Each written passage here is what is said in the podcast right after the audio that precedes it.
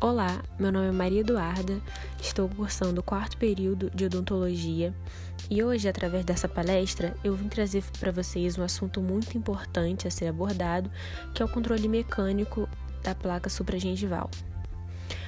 Bom, agora vocês devem estar se perguntando, mas o que é esse termo placa supragengival? A placa bacteriana, ou também chamado biofilme, que é um termo comum na odontologia, é uma película que fica aderida à superfície do dente e consiste de muitas espécies de bactérias, formando ali comunidades.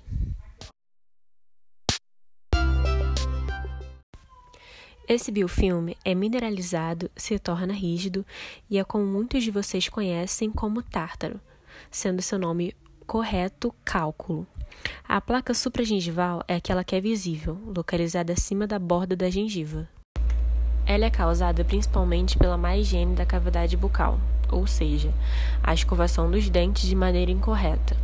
É necessário que seja feita com cuidado e não de qualquer maneira.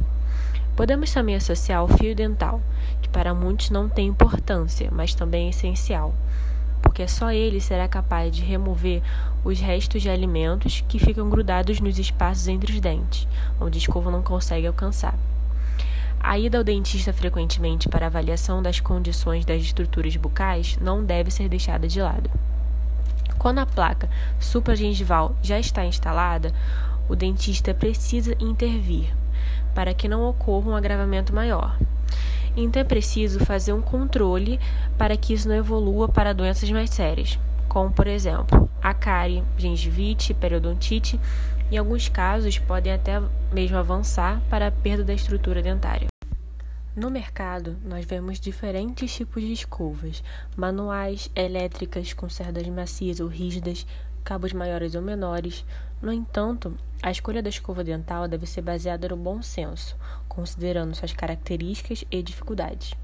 A escova interdental, por exemplo, estudos mostraram que pessoas eram capazes de manter a superfície proximal, ou seja, nas faces laterais, supragengival livre de placa. Quanto ao tempo de escovação, a melhor estimativa é que temos de 30 a 60 segundos. Lembrando que a higiene bucal não é completa somente com a escovação, que é o básico, mas também pelo uso de fio dental e, em alguns casos, o enxaguante bucal. Dentro da odontologia, temos diversos métodos de escovação. Lembrando que a ideal é aquele que permite uma remoção completa da placa no menor tempo possível, sem que os tecidos sofram qualquer tipo de dano. Uma delas é a escovação horizontal. É o método mais utilizado, sendo mais simples. É muito usado por pessoas que nunca receberam instrução de técnicas de higiene oral. Também temos a escovação vertical, que é parecida com a técnica de escovação horizontal, mas o movimento é aplicado na direção vertical, movimento de cima para baixo. A escovação circular, que é o paciente fica com a boca fechada, a escova é colocada dentro da bochecha e faz movimentos rápidos e circulares, que são aplicados da gengiva da maxila até a gengiva da mandíbula, fazendo uma leve pressão. Também temos a técnica de Bess. São movimentos vibratórios curtos, seguido de movimento vertical de varredura. Essa técnica ela é indicada para pacientes com doença periodontal permite a limpeza sem causar ou agravar lesões na gengiva.